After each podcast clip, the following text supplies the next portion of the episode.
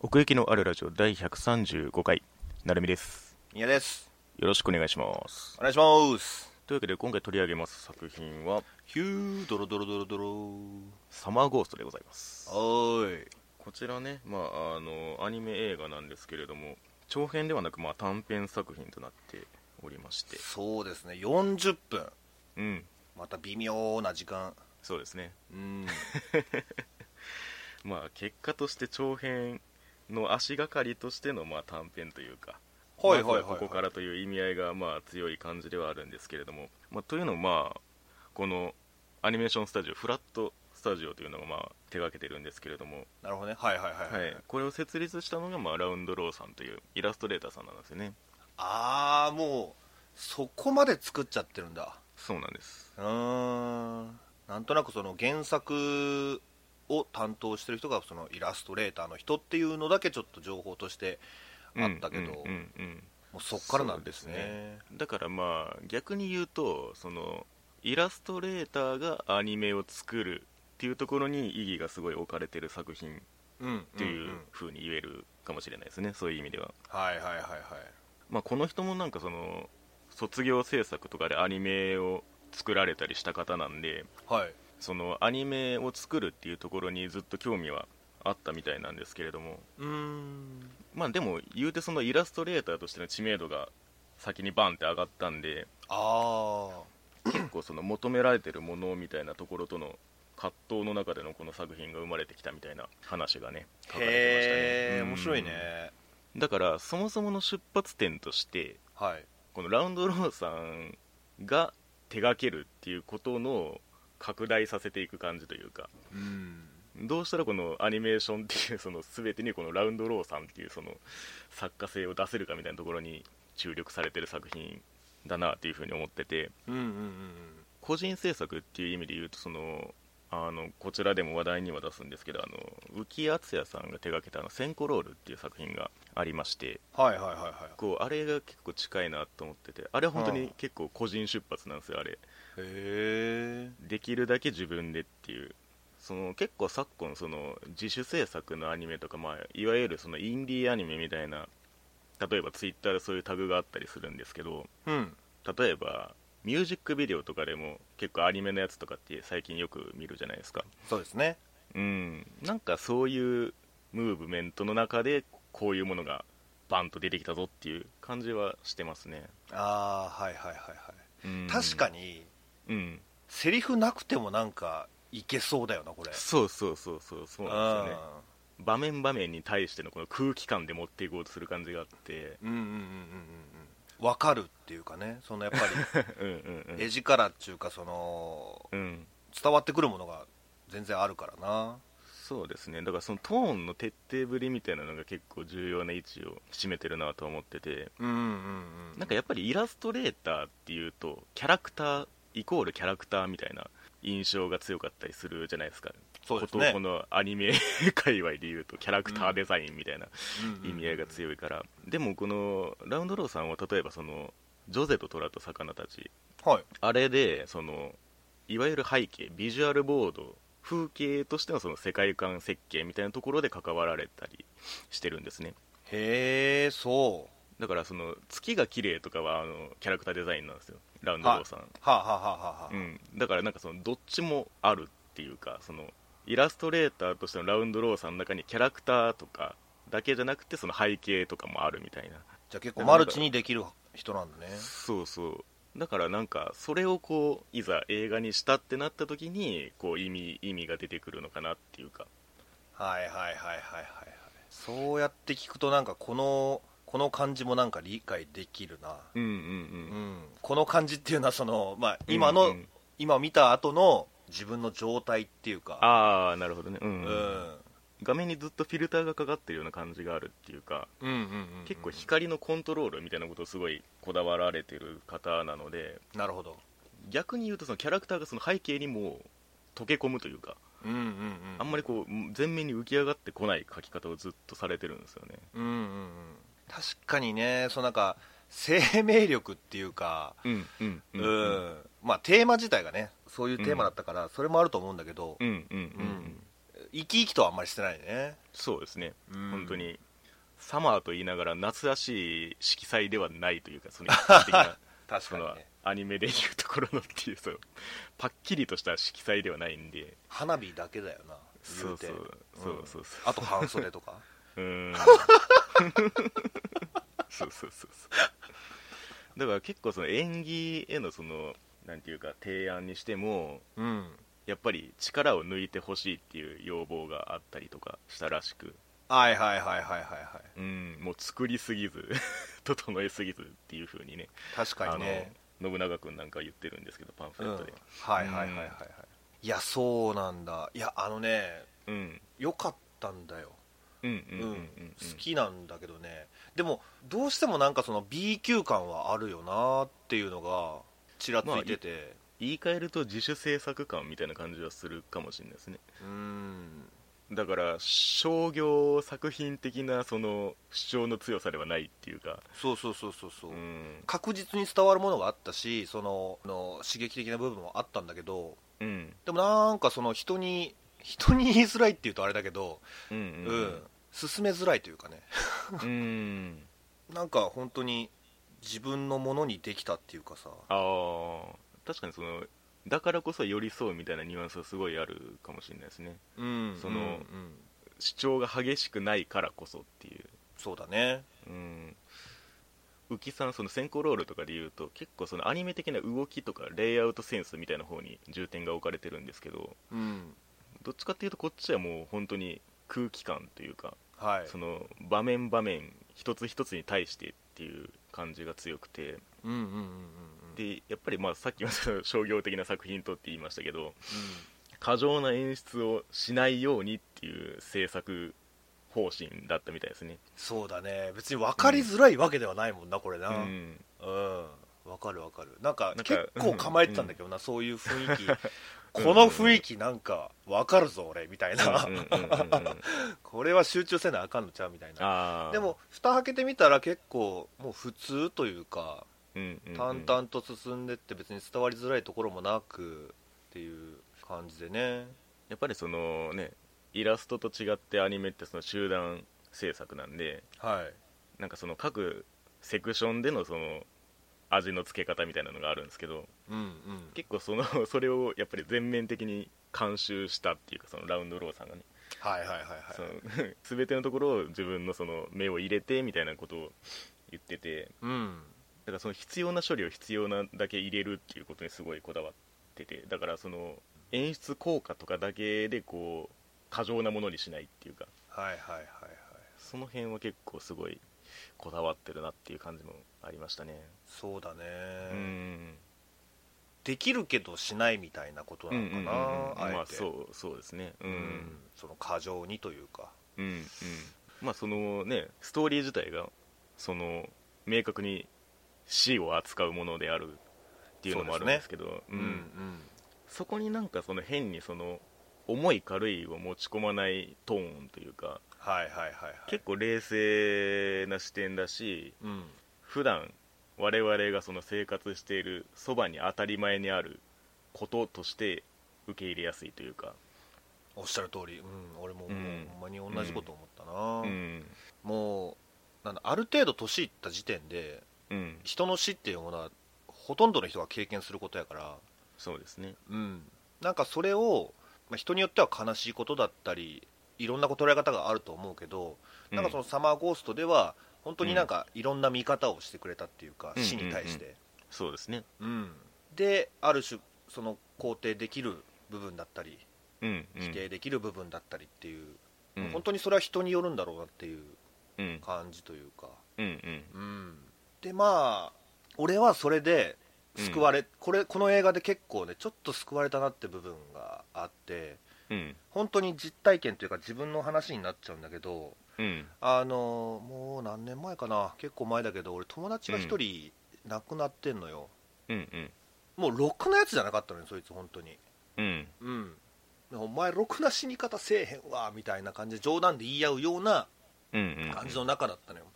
そうなった時にそいつがパッと言ったのが、うんうん、その俺がもし死んだとしてもはい笑って話してくれって言ったんだよねうんうんうんうんなんかねそういう話をねしたがるやつだったんだよねうーんなるほど結ね構真面目にうんうんうんうんろくなやつじゃなかったけどうんうん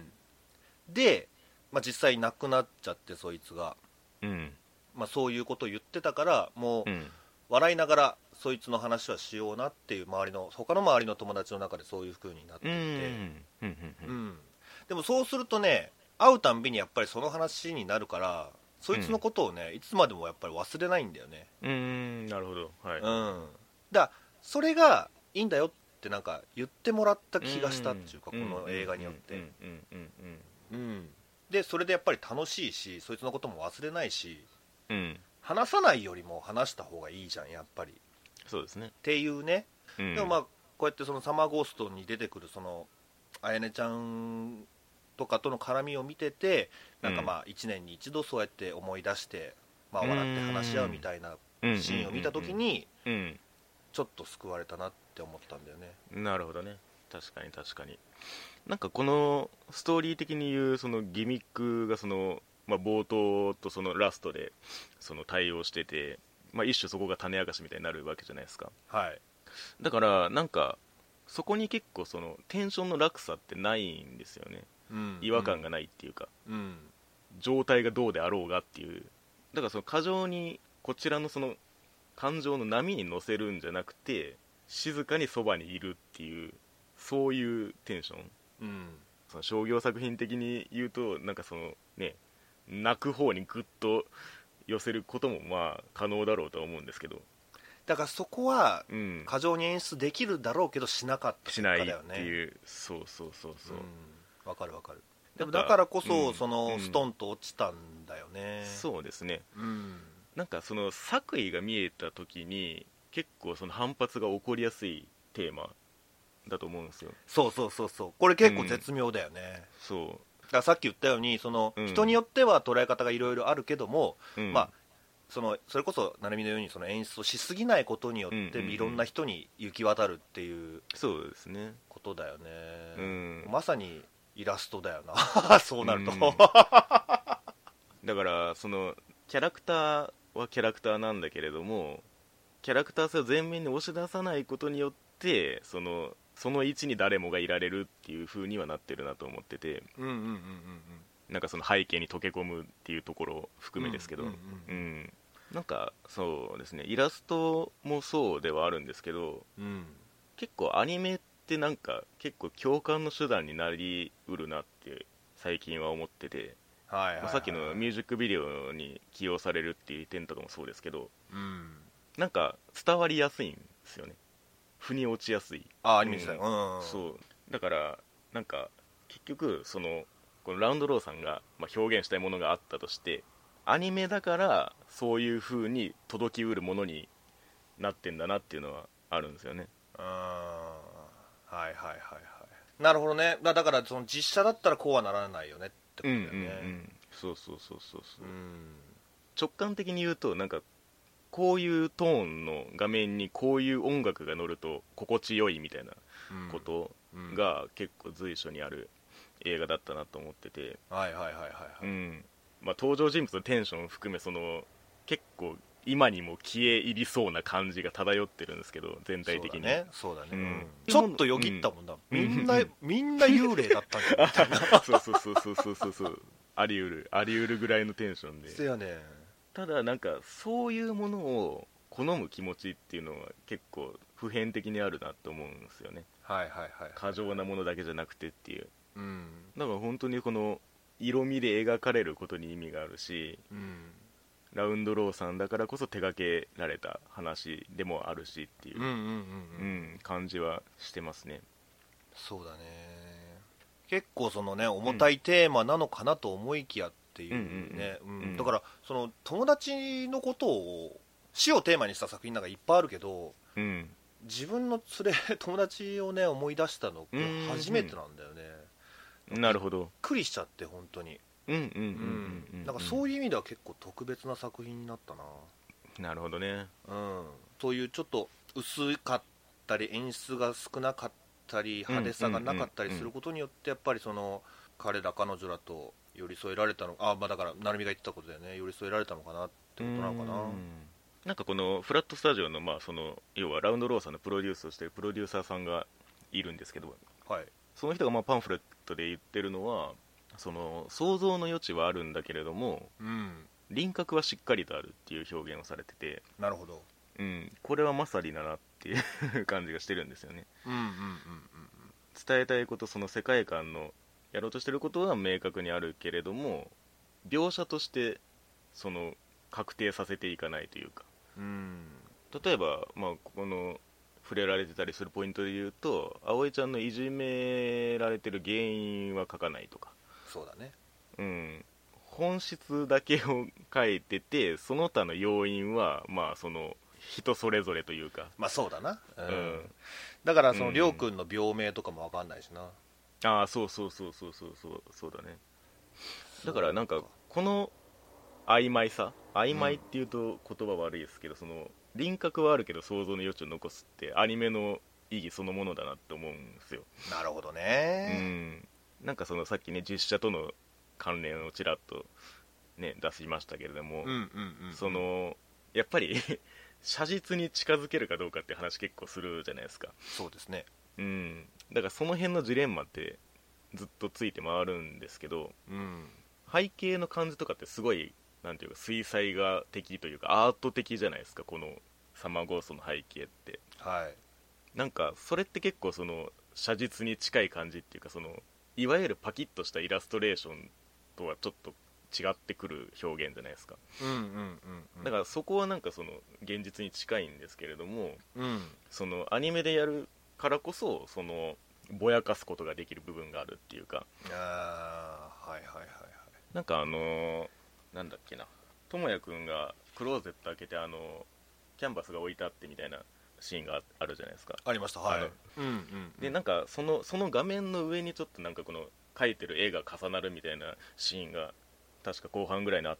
たんですけどなんかあの画面の上に描くみたいな感じその手前にはいはい線はい線はをい重ねるみたいなやつとうんうんうかんうんあれは結構そのアニメだからだなとも思うしなるほどねなんかそうなんか写実ではあるんだけれどもアニメだからできることみたいななんかそのすごい絶妙なバランスの上にああるなとはうんうんうん思いましたねうんそうだねこれどうなんだろうねそのレベル高いのかな、万人受けはすんのかな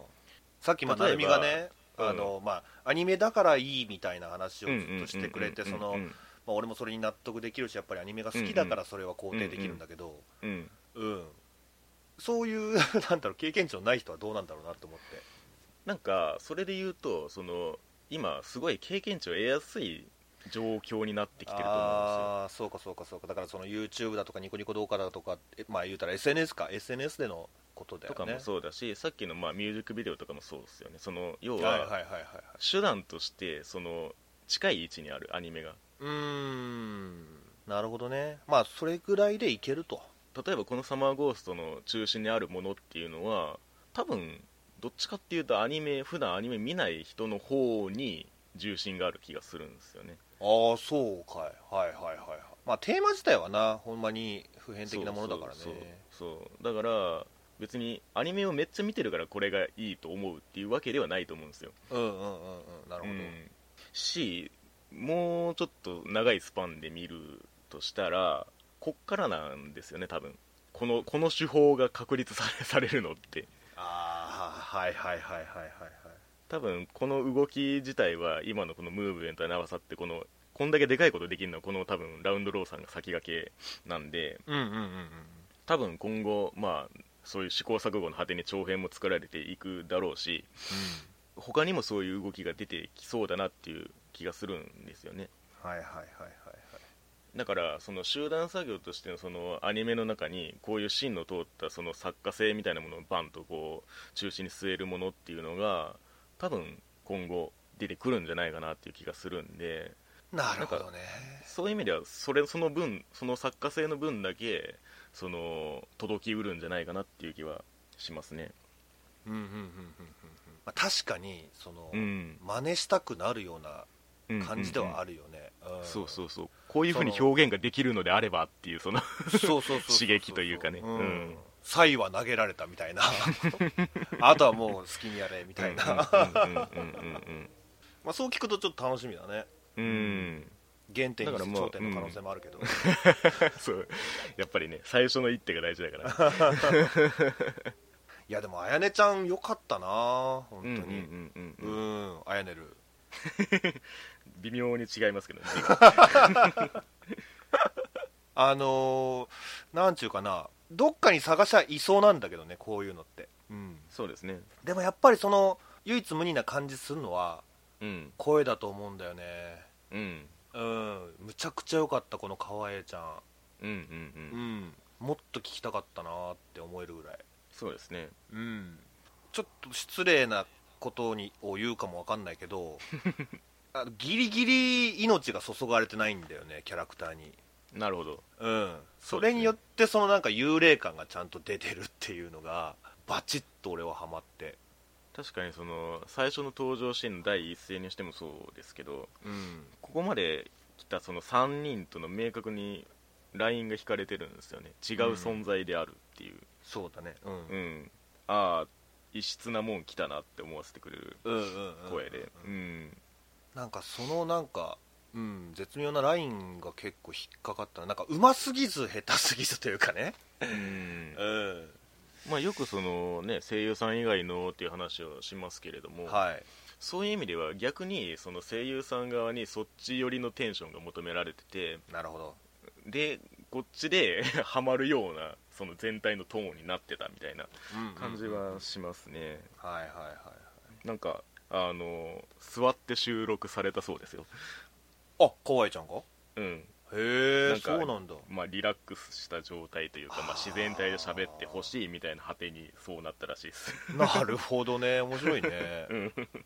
いいねなんかそういうのあのうーん、工夫で出来上がるのっていいよねうんうんうんうん、何でもかんでも技術で何とかしていくんじゃなくってうんうん一つ工夫を加えるだけでこんなにも違う世界がっていうね なんでそのビフォーアフターみたいなまあそうですねなんかこうのん3人、まあもう2人になっちゃったけど幸あれって感じかなうんうんうん なんかそのね前を向くっていうその感じにしてもその強制的でないというかうんうんうんだからそうだねの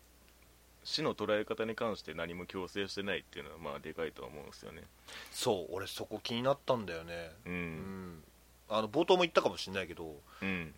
死ぬって別に悪いことじゃないよみたいなうんうんうんうん風にも映ってるよね絶対これそうですねそういう意味で言うのであればまあ要はこの年代その主人公たちの年代の人たちに一番届きうる形なんじゃないかなっていう気はしてますけどねはいはいはいはいはいなんか今のテンションだなっていう気もするしまあそうだねうんうん葵ちゃんがもうすぐ飛ぼうとしてたのはびっくりしたなうんうんう、うんんでもなんかそれこそがリアルなのかもしんないとも思うし、まあ、実際に見たことがないからわかんないけどうんうんうんでもまあそうやってねあやねちゃんが言うようにあの私に出会ったことによってその死のうと思わないでねとかも言ってたよね確かねうんうん、だからそういうところも言ってくれたしっていう、うん、だから本当になんかいろんな死の見え方が考え方があったなっていう、うんうん、だから距離感ですよねその死との距離感そうだねそんなところですか、うん、まあ、だからまあこれ短編でしたしそしてこれを収録している時点ですでにあのおそらく公開はほとんど終わっているであろうというところなんですけれども まあまあね何らかの手段でね見れる機会が来た際にはぜひ見ていただきたい作品でございますねはいはい、というわけで、えー奥行きのあるラジオ第135回、えーサマーゴーストのお話でございました。あバイバイりがとうございました。ごめんなさい